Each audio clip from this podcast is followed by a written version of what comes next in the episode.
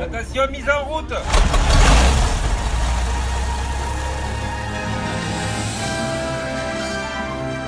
Bienvenue dans Objectif Ciel, comme chaque dimanche, votre rendez-vous consacré à l'aéropostale. Dans ce studio, Fabrice Crous, déjà installé. Bonjour Fabrice. Bonjour Franck. Fabrice Crous de l'Envol des Pionniers, ce nouveau site historique et culturel toulousain, intégralement consacré, vous le savez, à l'aéropostale sur le site de Toulouse-Montaudran. C'est là, hein, dans les années 1920, que tout euh, a démarré. C'est le cycle Saint-Exupéry qui continue, Fabrice, euh, aujourd'hui, avec euh, un volet qu'on n'a pas encore abordé, jusqu'à ce jour du moins complètement, c'est le monde féminin de Saint-Exupéry. Évidemment, quand on pense aux relations de Saint-Ex avec les femmes, on pense à son épouse, c'était Consuelo. Oui, Consuelo, bien sûr, avec qui il a formé un couple tour à tour passionné, volcanique et surtout chaotique pendant presque 15 ans. Saint-Exupéry et Consuelo se rencontrent en 1930 en Argentine. C'est un coup de foudre quasi immédiat qui les amène au mariage à peine quelques mois plus tard. Mais l'ours et l'oiseau des îles, comme ils se surnomment, ont des tempéraments difficilement compatibles qui rendront leur vie commune impossible. Passé la lune de miel et l'enthousiasme des commencements, leur ménage tumultueux qui s'aime profondément sans parvenir à se supporter vite au rythme des séparations et des réconciliations, des incartades et des jalousies. Alors, il manque pas d'imagination pour se ménager, si on peut dire, et aménager leur vie un peu bohème. C'est comme cela qu'ils finissent par s'installer dans un duplex aux Invalides, où chacun peut mener sa vie indépendamment de l'autre, tout en restant sous le même toit. Donc une relation complexe, mais tout de même, Consuelo restera la femme de Syntex jusqu'au bout. Oui, même si à certains moments, le couple semble au bord de la rupture définitive, c'est même seul que Saint-Exupéry part s'exiler à New York en 1940. Mais Consuelo finit par le rejoindre en 1942 pour une dernière cohabitation orageuse.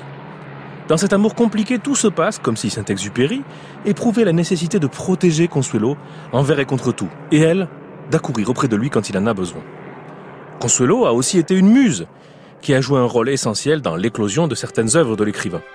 On pense en particulier Vol de nuit, publié au tout début de leur mariage, et au Petit Prince, composé aux États-Unis. À l'automne 1943, alors qu'il est revenu en Afrique du Nord pour reprendre le combat, Saint-Exupéry écrit à Consuelo. Vous avez été patiente, et sans doute par votre patience vous m'avez sauvé. Le petit prince est né de votre grand feu de Bevin House. Ma certitude présente est née de vos tendres efforts. Consuelo chéri, chéri tout de vous, je vous le jure sur mon honneur, sera toujours récompensé. Consuelo a affirmé qu'elle était la rose du petit prince. C'est sans doute vrai. En tout cas, on ne peut s'empêcher de penser à Antoine et Consuelo quand le petit prince raconte à l'aviateur naufragé les hauts et les bas de sa relation piquante avec cette fleur charmante et irritante. Fleur charmante et irritante. Le monde féminin de Syntex avec, bien sûr, Consuelo, vous l'avez compris, qui a joué un rôle très important dans la vie de Saint-Exupéry. On continue à évoquer ce monde un peu particulier dans quelques minutes. Restez avec nous. De Toulouse à Santiago. Objectif ciel sur France Bleu Occitanie. Objectif ciel, la suite toujours avec vous, Fabrice Cruz, toujours avec également Antoine de Saint-Exupéry. On évoque l'univers féminin de Saint-Ex aujourd'hui. On a parlé de Consuelo, son épouse, mais on va évoquer l'univers féminin de l'enfance de Saint-Ex. Oui, Consuelo est central dans sa vie, mais il y a bien d'autres femmes qui ont influencé la trajectoire de Saint-Exupéry. Et cela a commencé dès sa plus tendre enfance. Après la mort de son père, survenu alors qu'il n'avait que 4 ans, il a grandi dans un univers très majoritairement féminin. À l'exception de son frère François, ce sont surtout des femmes qui entourent en effet le jeune Antoine. Il y a sa mère, évidemment, on va y revenir, mais aussi ses trois sœurs, et aussi la tante Tricot, qui sera la bienfaitrice de la famille Saint-Exupéry après la disparition du père d'Antoine. C'est chez elle que Saint-Exupéry passera les plus beaux moments de son enfance au château de Saint-Maurice de Rémens. Bon, ce cercle familial serait incomplet sans Moisy et Paula, les gouvernantes qui entourent les enfants d'une indulgence bienveillante, et que Saint-Exupéry évoquera à plusieurs reprises dans ses écrits. Dans Pilote de guerre, il se souvient ainsi de Paula avec émotion. Mais qui peut quelque chose contre le petit garçon dont une Paula toute puissante tient la main bien enfermée? Paula, j'ai usé de ton ombre comme d'un bouclier. Il semble que sa mère Marie de Saint-Exupéry tienne en tout cas à Fabrice une place vraiment à part. Oui, Saint-Exupéry entretient avec celle qu'il appelle sa petite maman une relation étroite et n'a de cesse de lui témoigner son affection. Petit la poursuit partout pour qu'elle lui lise des histoires et ne peut s'endormir le soir si elle ne vient pas l'embrasser dans sa chambre. Plus tard, pensionnaire roman, il souffre de ses absences. Il prend alors l'habitude, qu'il ne quittera plus, de lui écrire fréquemment et abondamment. Ainsi, cette lettre de 1922, qui lui adresse à l'âge donc de 22 ans, je viens de relire votre lettre de l'autre jour, si pleine de tendresse.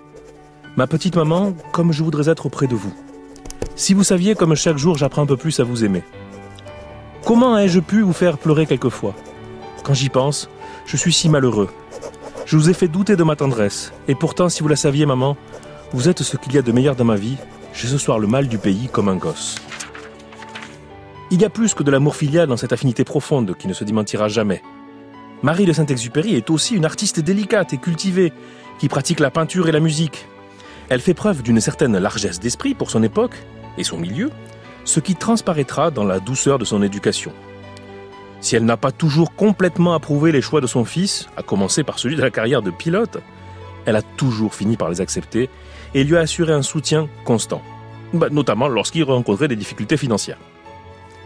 La singularité et la sensibilité de Saint-Exupéry doivent beaucoup à Marie, qui a certainement représenté pour lui une sorte d'idéal qu'il n'a jamais vraiment retrouvé auprès d'aucune autre femme. Saint-Exupéry, son rapport avec les femmes aujourd'hui dans Objectif Ciel sur France Bleu Occitanie. Restez avec nous. Des amours déçus pour Saint-Ex dans quelques minutes. Objectif Ciel sur France Bleu Occitanie. Objectif ciel, la suite ce matin, toujours avec Fabrice Crous, toujours avec la mémoire d'Antoine de Saint-Exupéry et son rapport euh, aux femmes. Saint-Exupéry amoureux, on va le découvrir euh, tout de suite, euh, Fabrice. Mais Saint-Exupéry un peu déçu aussi. Direction la Sarthe, direction Le Mans tout de suite. Oui, c'est là que Saint-Exupéry connaît ses premiers émois amoureux. Il a 13 ans, il fait la rencontre d'Odette de Cinetti, la sœur d'un de ses camarades de collège avec laquelle il prend des leçons de danse. Bon, l'histoire raconte que Saint-Exupéry ne montre aucune prédisposition pour cet exercice, aux grandes dames des pieds de sa partenaire. Mais il n'est pas insensible au charme de la jeune fille, de deux ans son aîné, et lui écrit des poèmes qui l'illustrent. Bon, la tentative de séduction d'Antoine euh, n'ira pas plus loin, car Odette de Cinetti ne partage pas du tout ses sentiments. Cependant, elle conservera précieusement ses premières productions du futur écrivain. Beaucoup plus sérieuse est la relation qu'Antoine noue quelques années plus tard avec Louise de Villemorin. La jeune et belle héritière fait partie du cercle d'amis de la bonne société qu'il fréquente depuis son arrivée à Paris. Entourée par une cour de prétendants, elle jette son dévolu sur Saint-Exupéry qui la séduit par sa façon de parler de la poésie des autres et déjà de la sienne.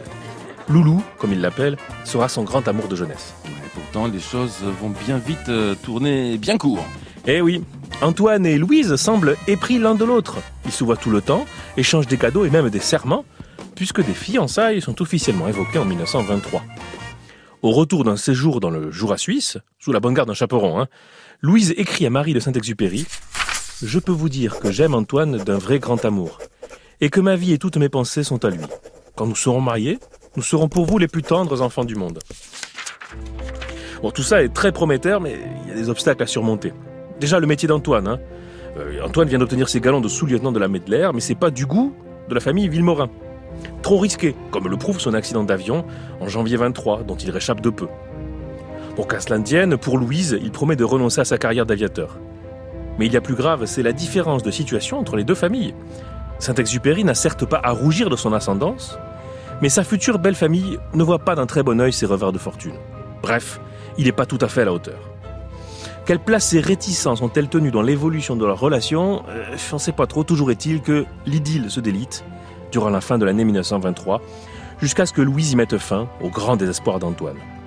Sa fiancée perdue et cet échec amoureux lui inspireront quand même la matière de son premier roman Courrier Sud. Avec évidemment le succès que l'on sait. Merci beaucoup Fabrice Cruz ce matin Saint-Exupéry dans Objectif Ciel, son rapport avec euh, les femmes, les femmes qui ont été aussi des muses, de vraies inspiratrices dans la vie de Saint-Ex. On vous le prouve dans un instant. De Toulouse à Dakar, de Natal à Santiago, Objectif Ciel. Dernier rendez-vous ce matin sur France Bleu Occitanie avec euh, Objectif Ciel avec euh, Fabrice Crous et avec les femmes dans la galaxie d'Antoine de Saint-Exupéry, des femmes qui ont été des muses, des femmes qui ont inspiré l'auteur euh, du Petit Prince et de Terre des Hommes.